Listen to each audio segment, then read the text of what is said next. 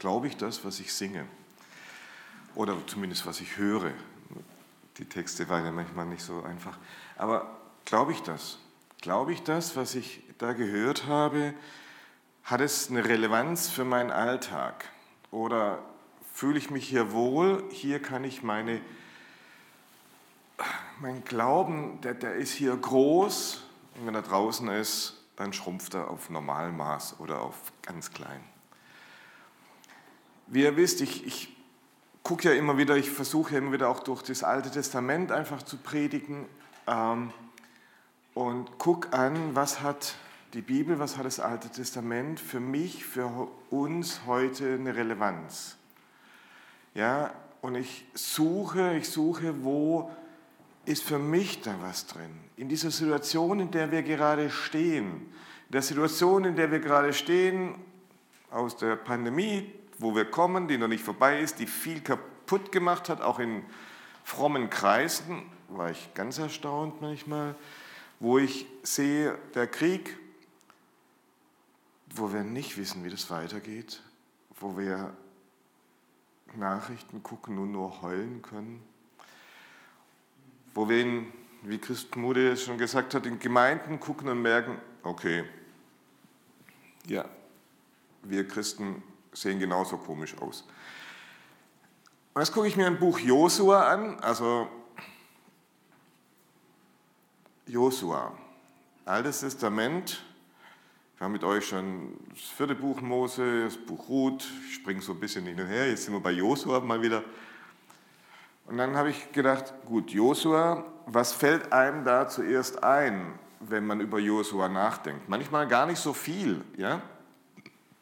Manchmal sogar vielleicht einmal als erstes, oh, ist ein bisschen unscharf, so eine typische Baumrindenscheibe mit Josua, äh, ich und mein Haus aber wollen dem Herrn dienen. Ja, so eine, dieser Spruch, der in vielen christlichen Häusern hing. Ach ja, und wenn ich weiter darüber nachdenke, da kommt ja noch eines, die Trompeten, die die Jericho zusammenfallen lassen, die Mauern von Jericho. Und sonst? Was ist sonst bei Josua relevant? Ja, was hat das mit mir zu tun? Also ich habe keine Trompeten mehr, ich kann das nicht. Was hat das, die alte Geschichte, mit mir zu tun? Das ist natürlich immer wieder eine Geschichte, Thema im Alten Testament oder auch im Neuen Testament. Was haben solche alten Geschichten mit mir zu tun? Und ich möchte, dass wir die Bibel lesen und zu sagen und zu suchen, Gott, was willst du mir jetzt heute hier sagen? Ja? Und es ist ja so, dass Gott die Bibel als Kommunikation mit mir nutzt. Er redet durch die Bibel mit mir, also muss er mir auch dazu was sagen. Und, äh, und manchmal ist es so, wisst ihr, das ist wie im Ehepaar. Ja? Manchmal muss ich bei meiner Frau dreimal nachfragen, bis ich wirklich verstehe, was sie wirklich meint. Und sie bei mir vielleicht auch noch ein bisschen mehr.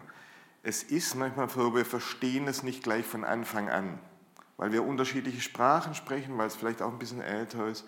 Und wir müssen einfach da auch hinterfragen. Daher, was ist jetzt beim Buch Josua die Situation, vor der wir stehen? Die Situation ist ja folgende. Das Volk Israel ist mit ihren Zelten so 40 Jahre immer wieder durch die Wüste getapert. Ja? Zelte abbauen, Zelte aufbauen, Zelte abbauen, wie ein Nomadenvolk. Sie sind wirklich ein Nomadenvolk geworden, also die immer umherziehen. Vor 40 Jahren, 40 Jahre lang wurden sie von einem Führer, von einem Leiter, von einem Powermenschen, ja, wo so, bei so Power war er auch nicht, aber von einem Menschen geführt, der ein anerkannter Leiter war, Mose. War übrigens, nur für euch, die ja schon älter seid, der war 80, als er in seine Berufung kam. Also ihr habt euer bestes Leben dann noch vor euch. Ja? Er war 80, als er in seine Berufung kam und er war der anerkannte Führer, auch wenn er sich selber als sehr schwach betituliert hat. Das ist auch ganz normal. Er war der anerkannte Führer und Leiter seines Volkes. Mose war klar. Und jetzt? Jetzt stehen sie am Ufer des Jordans. Ja, Mose ist tot. Sie haben einen neuen Leiter, neuen Anführer, Josua. Ja, den Typ kennt man schon ein bisschen, der hat auch ein bisschen schon was gemacht. Aber hat er, hat dieser Josua das Potenzial, uns als Volk mit sechs Millionen Leute wirklich darüber zu führen? In das verheißene Land. Ach, übrigens, das verheißene Land. Ja, das Volk Israel steht ja am Jordan, gegenüber ist das verheißene Land. Auf der anderen Seite soll ja Milch und Honig fließen. Das soll ja alles so super sein. Ja, da geht ja dann die, neudeutsch die Post ab. Aber in diesem Land sind ja nicht nur nette Tierchen, die man schlachten kann, sondern da sind ja dummerweise noch andere Völker, die auch noch groß sind und stark. Völker, die befestigte Städte haben, dicke Mauern. Und wenn das Volk Israel jetzt in das verheißene Land kommt, das heißt erstmal, das ist kein Schlaraffenland. Das ist manchmal das, was, was ich merke, wo ich denke, was erwarte ich von Gott? Ich stehe da und erwarte, wenn ich zu Gott komme, dann, ist, dann, geht, dann wird alles gut. Jetzt stehe ich am Jordan und weiß genau, da drüben gibt es Ärger. Ja, die Wüste, da hat mich keiner gestört, da war ich in Ruhe, aber jetzt über den Jordan. Da soll es zwar schön sein, aber es wird Ärger geben. Das verheißene Land muss erst mit Schwierigkeiten eingenommen werden. Und das Volk Israel steht am Jordan, der, ja, da noch Hochwasser. Kennen wir jetzt gerade gar nicht mehr so richtig, aber Hochwasser, das heißt, ist alles viel schneller geströmt, ja, es war noch mehr durchflutet, noch mehr Wasser. Und denkt ihr, wie komme ich jetzt darüber? Ganz schlechte Karten. Jetzt wissen sie zwei Sachen. Sie wissen, der Führer Mose mit seiner einzigartigen Beziehung zu Gott ist leider weg. Und ich, armes Volk, weiß nicht, was ich machen soll. Und zweitens weiß ich auch, wenn ich dann über den Jordan gehe, als Volk Israel, mein Leben wird sich von Grund auf ändern. Nicht mehr so dieses Wüsten alleine mit mir unterwegs sein, sondern da drüben gibt es Ärger. Und zum Zweiten kann ich nicht mehr, muss ich mein Zelt verschrotten und ich muss wahrscheinlich in irgendwelche Häuser ziehen. Also von einem Nomadenvolk gehe ich in ein sesshaftes Volk. Und das ist für mich manchmal auch für mich selber die Frage. Ja? Ich werde nicht mehr dasselbe sein, wenn ich über den Jordan im verheißenen Land bin. Will ich das? Wollen die Israeliten das? Sind sie bereit dazu, sich zu ändern? Sind sie bereit dazu, diese Schwierigkeiten einzugehen? Weil es ist ja noch das Übelste, der Jordan hat Hochwasser. Der scheint ihnen den Zugang zu versperren. Frommdeutsch, um das mal ganz klar zu sagen, das heißt, Gott will bestimmt nicht, dass wir darüber gehen.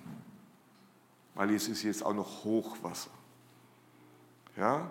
Der würde doch uns eher den Weg frei machen, als dass er uns da mit Schwierigkeiten noch äh, bedient.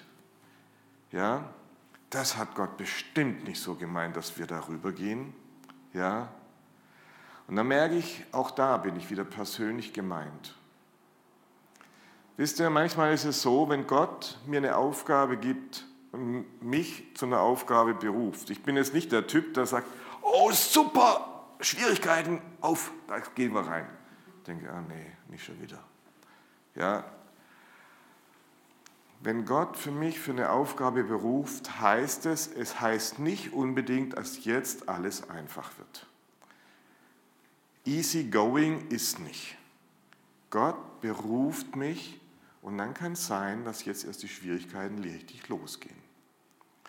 Ja, Gott beruft mich in den Stadtteil von Mannheim oder euch nach Lambertheim und ihr müsst auf einmal mit euren Nachbarn reden, die ganz komisch sind sind viel mehr Schwierigkeiten manchmal. Es kann sogar sein, wirklich, dass manche Schwierigkeiten, die man vorher nicht so hatte, auf einmal zunehmen. Das ist nicht einfach. Ich hätte auch lieber einen Gott, der mir die Schwierigkeiten aus dem Weg räumt. Ja, das tut Gott, sehen wir, wisst ihr wahrscheinlich auch. Es bleibt aber bis zum Schluss spannend, ob er es wirklich tut. Ja, denn wenn du dich auf Gott einlässt, egal wie alt du bist oder wie jung du bist, wenn du dich auf Gott einlässt, dann kann es sein, dass es, wie gesagt, alles schwieriger, komplizierter wird. Und dennoch kannst du erleben, wie Gott handelt. Also, was macht das Volk Israel? Gott sagt zu Josua, er soll erstmal Spione schicken. Er schickt also, ich weiß zwar nicht, wie die da rüberkommen im Jordan, wahrscheinlich mussten sie weit laufen, aber Josua schickt Spione in das verheißene Land und da ist die Stadt Jericho. Ja? Ähm, und dort in der Stadt Jericho landen die Spione bei einer Prostituierten. Ja? Die hört halt viel, die weiß viel. Und diese Prostituierte erzählt ihnen davon, dass alle Angst haben vor den Israeliten. Cool, die haben Angst vor uns. Aber die haben nicht Angst vor uns als Israeliten, weil wir doch so stark und so klug und so super sind, sondern sie sagt, und das ist ein ganz weises Wort, weil sie gehört haben, was Gott Großes mit den Israeliten gemacht hat. Die haben Angst, weil sie gehört haben, Gott hat so große Sachen mit Israel gemacht. Und jetzt möchte ich noch eine kleine Anmerkung zu Frauen in der Bibel machen. Also das Thema ist ja immer wieder relevant bei Frauen. Ja? Das ist ähm, für uns Männer auch. Normalerweise haben in den Kulturen damals Frauen keine Relevanz. Doch, sie mussten Kinder gebären und das Essen kochen, aber sie waren in der Regel ein Besitztum des Mannes. Ja, der Mann konnte mit ihr machen, was er wollte. Und normalerweise in allen anderen Kulturen war es völlig üblich, dass eine Frau nie mit Namen genannt wurde. Es war die Frau von. Ja? Wenn ihr die Bibel anguckt, dann werdet ihr extrem viele Frauen entdecken, die Namen haben und die nicht nur die Frau von sind. Das ist eine für, für uns heute, also wir merken, wie wichtig unser Name ist, aber das ist eine ganz, ganz hohe Bedeutung. Ja? Und Rahab, so heißt selbst die Prostituierte, die, wo du denkt, Abschaum ist, die hat eine ganz, ganz hohe Bedeutung. Obwohl sie eine Prostituierte ist, wird sie die Urgroßmutter von Jesus. Und im Neuen Testament wird auch noch ihr Glaube ganz besonders hervorgehoben. Ich weiß nicht, ob wir eine Rahab hier reinlassen würden in die Gemeinde oder ob wir sagen, hm, bleib, guck mal lieber, wer da hinten sitzt. Ja, also ist gar nicht so einfach. Und genau diese Wertschätzung der Menschen, das ist das, was die Bibel ausmacht. Die Bibel auch im, besonders macht, im Gegensatz zu vielen anderen Religionen. Ja, Glaube an Gott und in anderen Kulturkreisen ist ganz anders, aber Wertschätzung von einzelnen Personen, das ist das, was die Bibel über die ganze Durchzeit rausmacht. Einzelne Personen werden wertgeschätzt, weil sie von Gott so wertgeschätzt sind. Gut, die Kundschafter kommen zurück und erzählen das und dieses Volk ist erstmal ermutigt. Also sollen sie sich jetzt erstmal heiligen, bevor sie über den Jordan ziehen. Dieses Heiligen, was bedeutet das? Also normalerweise würde man ja sagen, ey, schärft eure Waffen, ja, macht das nochmal alles scharf. Aber dieses Heiligen bedeutet, sie sollen sich erstmal komplett auf Gott ausrichten. Sie sollen sich komplett auf Gott ausrichten, weil das soll deutlich werden. Das, was jetzt passiert, hat nichts, aber auch gar nichts mit euch zu tun. Ihr seid ein Teil davon als Israeliten. Aber ich, Gott, bin der, der handle. Ja, es geht nicht um eure Stärke, es geht nicht um die Stärke der Israeliten, sondern es geht um die Stärke Gottes. Und dann marschieren sie los. Ja, ihr müsst euch vorstellen, also der Jordan, der Rhein hat Hochwasser, wirklich Hochwasser. Ja, also so, man muss aufpassen, dass es nicht ins eigene Haus reinkommt. Das ganze Volk und ähm, die Priester mit der Bundeslade, die nehmen die Bundeslade auf die Schultern und laufen vorne raus. Ja, Jordan hat immer noch Hochwasser. Die gehen im Vertrauen auf Gott. Jordan hat immer noch Hochwasser. Das rauscht. Die laufen weiter. Und ich denke, ach du liebe Zeit. Stellt euch vor, der Rhein hat Hochwasser und ihr sollt darüber nach in die Palz. Ja? Und dann lauft ihr. Er hat Hochwasser. Ja, da passiert nichts. Er lauft weiter und er hat immer noch Hochwasser. Was macht das mit mir? Ja? Sie gehen im Vertrauen auf Gott. Und als der erste Priester seinen Fuß, der hat Hochwasser, der strömt da, das ist nicht so ein klares Bett wie bei uns, sondern das ist sehr, sehr wild. Und als der erste Fuß, Priester seinen Fuß ins Wasser macht, dann macht Gott was ganz Besonderes. Dann lässt er nämlich ein paar Kilometer entfernt einen Stau entstehen, ja, an einer Engstelle. Da gibt es auf einmal einen Stau, so dass das Wasser auf einmal abfließt und weg ist. Aber erst als der erste Priester seinen Fuß nass macht. Ja, so. Jetzt kann das ganze Volk, das ganze Volk, und das sind ein paar Millionen Leute, ja, müsst ihr euch überlegen, den Jordan ohne Probleme überqueren. Ja, sie können sogar noch Gedenksteine mitten in den Jordan setzen.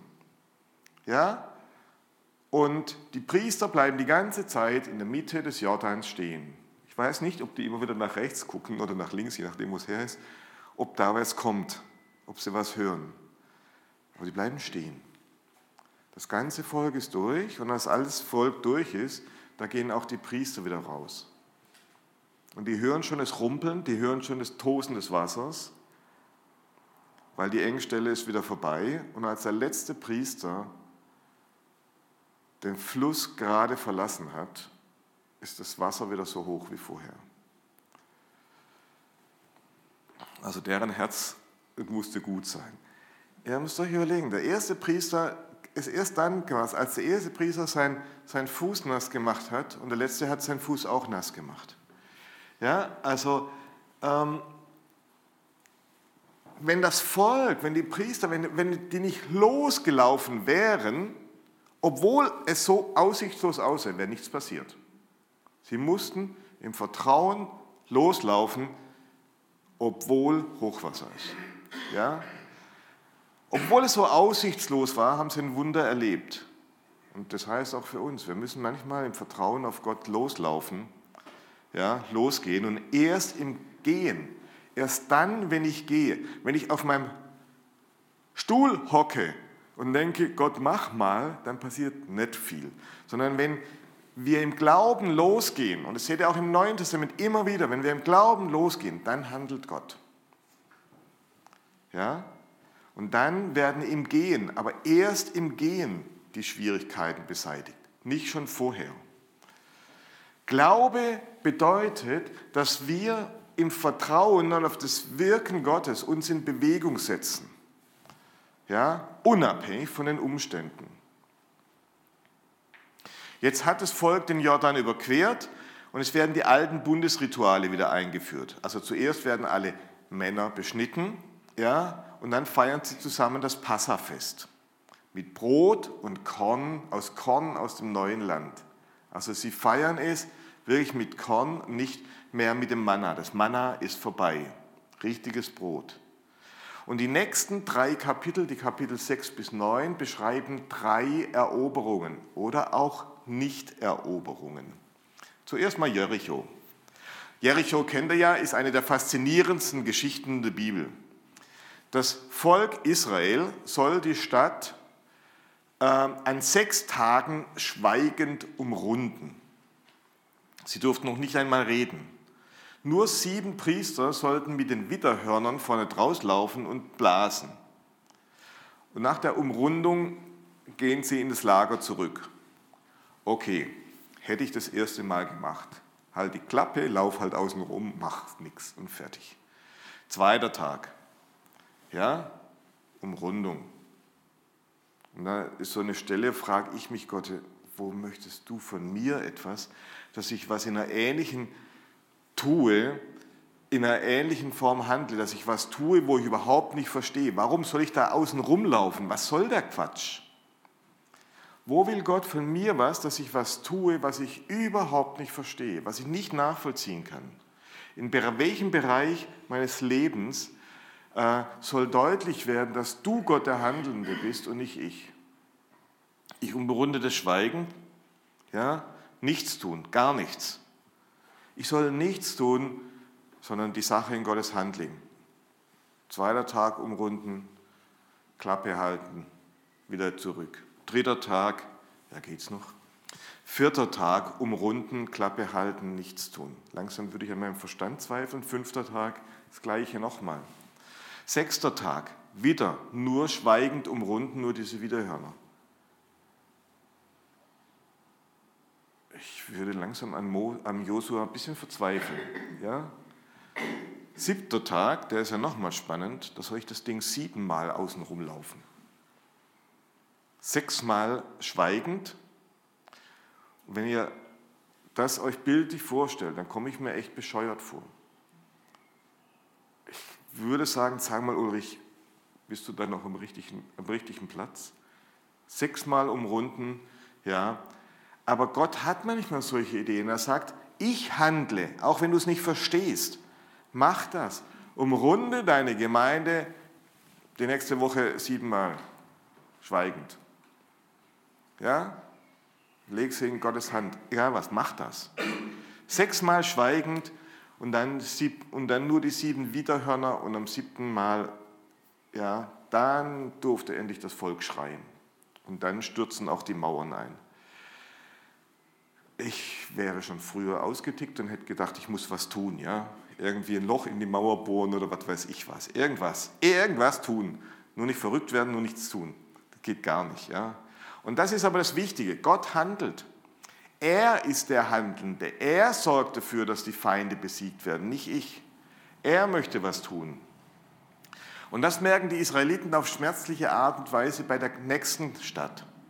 Ja, wieder schicken sie Kundschafter aus und die kommen zurück. Ja, es geht um die Stadt Ai, die heißt, die heißt so AI und die Kundschafter sagen, alles kein Problem, kleine Stadt, das kann eine kleine Abordnung von uns machen.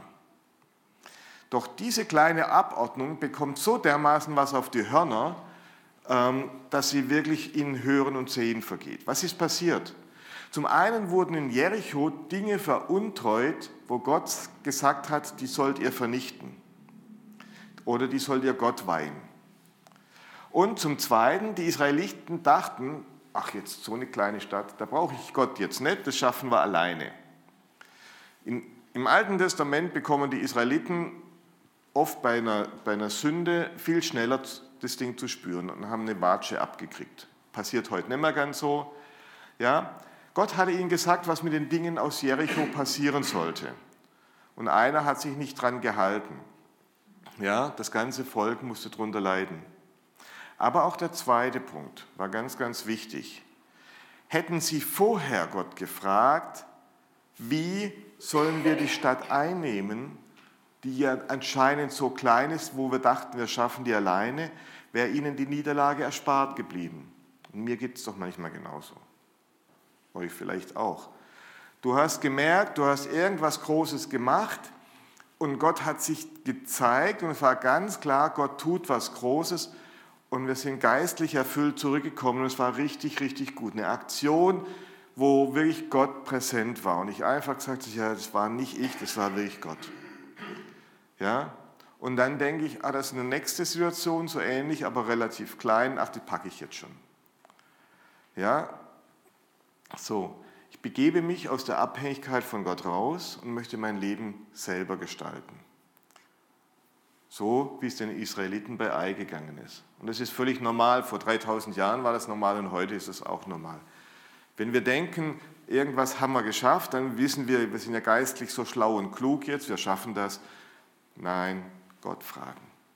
Immer wieder auch bei scheinbar kleinen Themen, scheinbar kleinen Schwierigkeiten, scheinbar kleinen Problemen. Ja? okay, wir haben gedacht, gut, Israeliten haben jetzt was gelernt, sie hätten Gott fragen sollen, aber haben wieder nichts gelernt. Ja? Äh, die führenden Leute lassen sich beim nächsten Mal überlisten. Da gibt es ein Volk, das sind die Gideoniter, die wohnen dann nicht weit entfernt, die sind aber gar nicht so blöd. Ja? Die denken sich eine List aus. Sie sagen, wisst ihr was, zieht euch mit alten Klamotten an, nehmt altes, trockenes Brot mit. Und dann geht zu denen und sagt, ihr kommt von weit, weit her. Ja, das machen sie auch.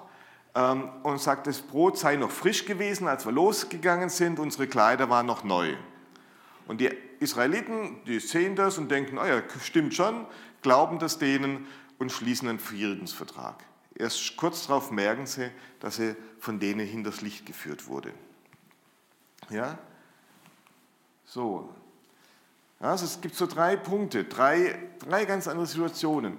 Jericho und die doch kurz hintereinander waren. Jericho, sie entdecken Gottes Handeln. Sie merken, dass Gott handelt und ich dich selber. Ja? Bei Ai, sie haben gesündigt und wollen auch ohne Gott die Stadt besiegen. Und dann bei den Gibeonitern, die überlisten sie, weil die Israeliten Gott nicht um Rat gefragt haben. Ich möchte mich für mich was daraus lernen. Immer wieder. Und ich muss es immer wieder lernen. Ja, das Erste, dass ich lerne, auf Gott zu vertrauen, dass er handelt. Auch wenn anscheinend Hochwasser ist. Ich möchte vertrauen, dass Gott handelt. Zweitens, ich möchte lernen, Gott immer auch bei kleinen und unscheinbaren Situationen zu fragen und Gott mit einzubeziehen. Ja? Und das möchte ich einfach auch lernen. Ja? Und ich möchte, dass Gott, wenn ich da bin, auch bei Dingen, die auf mich zukommen, wie ähnlich wie die Gibeoniter, dass ich das auch ihn frage. Er möchte nämlich immer in jeder Situation bei mir sein. Ich möchte auf ihn vertrauen. Ja, er möchte, dass ich der immer bei mir ist, egal was passiert. Die nächsten Kapitel beschreiben dann, wie die Israeliten einen Großteil des Landes einnehmen und wie sie dann das Land verteilen. Ähm, Im letzten Kapitel holt Josua noch alle mal zusammen. Ja, noch ist nicht das ganze Land eingenommen. Ja, aber Josua führt dem Volk nochmal vor Augen, was Gott getan hat. Alles Gutes. Und er fragt die Israeliten. Er fragt die Israeliten, Leute, ihr hockt jetzt in euren Häusern und euch geht es anscheinend ganz gut. Aber ich will euch eines fragen. Entscheidet euch heute, wem ihr dienen wollt. Ihr könnt Gott dienen oder ihr könnt fremden Göttern dienen. Damals waren es andere wie heute. Heute ist es, könnt ihr selber raussuchen, Geld, Sex, Macht, ja, mein Häuschen, mein Auto, mein Boot, egal was. Ich kann Gott dienen oder ich kann fremden Göttern dienen. Eure Entscheidung, sagt Josua, nicht meine. Und es ist auch bei uns. Ich werde mich immer wieder entscheiden müssen. Wem will ich dienen. Und zwar nicht mit meiner Klappe, die ist groß genug, sondern wem will ich wirklich dienen. Wer soll wirklich der sein, der über mein äh, Herz, über mein Sein, über mein Tun regieren darf? Ja? Wem möchte ich dienen? Und ich wünsche mir und ich wünsche uns, dass wir immer neu diese richtige Entscheidung treffen.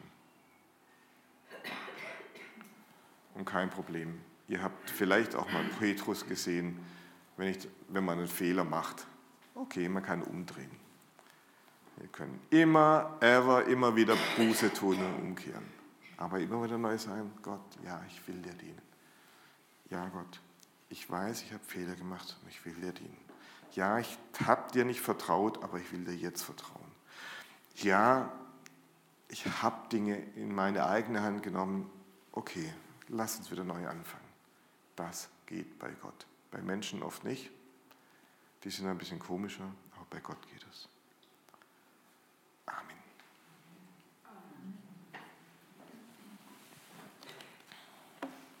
Wisst ihr was? Ich würde, glaube ich, mit euch jetzt gerne mal das Vaterunser beten. Ja? Dürft ihr jetzt mal aufstehen und dann. Vater unser im Himmel, geheiligt werde dein Name, dein Reich komme, dein Wille geschehe, wie im Himmel, so auf Erden. Unser tägliches Brot gib uns heute und vergib uns unsere Schuld und wir vergeben unseren Schuldigen. Und führe uns nicht in Versuchung, sondern erlöse uns von dem Bösen. Denn dein ist das Reich und die Kraft und die Herrlichkeit in Ewigkeit. Amen. Gott, der Allmächtige, der, der ist, der war und der da kommt. Er, der der gleiche ist, vor 3000 Jahren und heute, er segne euch. Er segne euch mit dem Vertrauen loszulaufen, auch wenn ihr denkt, da kommt ihr nicht rüber. Er segne euch mit der Gewissheit, dass er immer bei euch ist und mit allem mit euch reden möchte. Und er segne euch mit der Kraft des Vertrauens und der Liebe für die Menschen in eurer Umgebung, dass ihr für sie da sein könnt, dass ihr die lebendigen Steine in seinem Haus sein könnt. Er, der lebendige Gott, segne euch diese Woche mit Weisheit, Liebe und Kraft. Amen.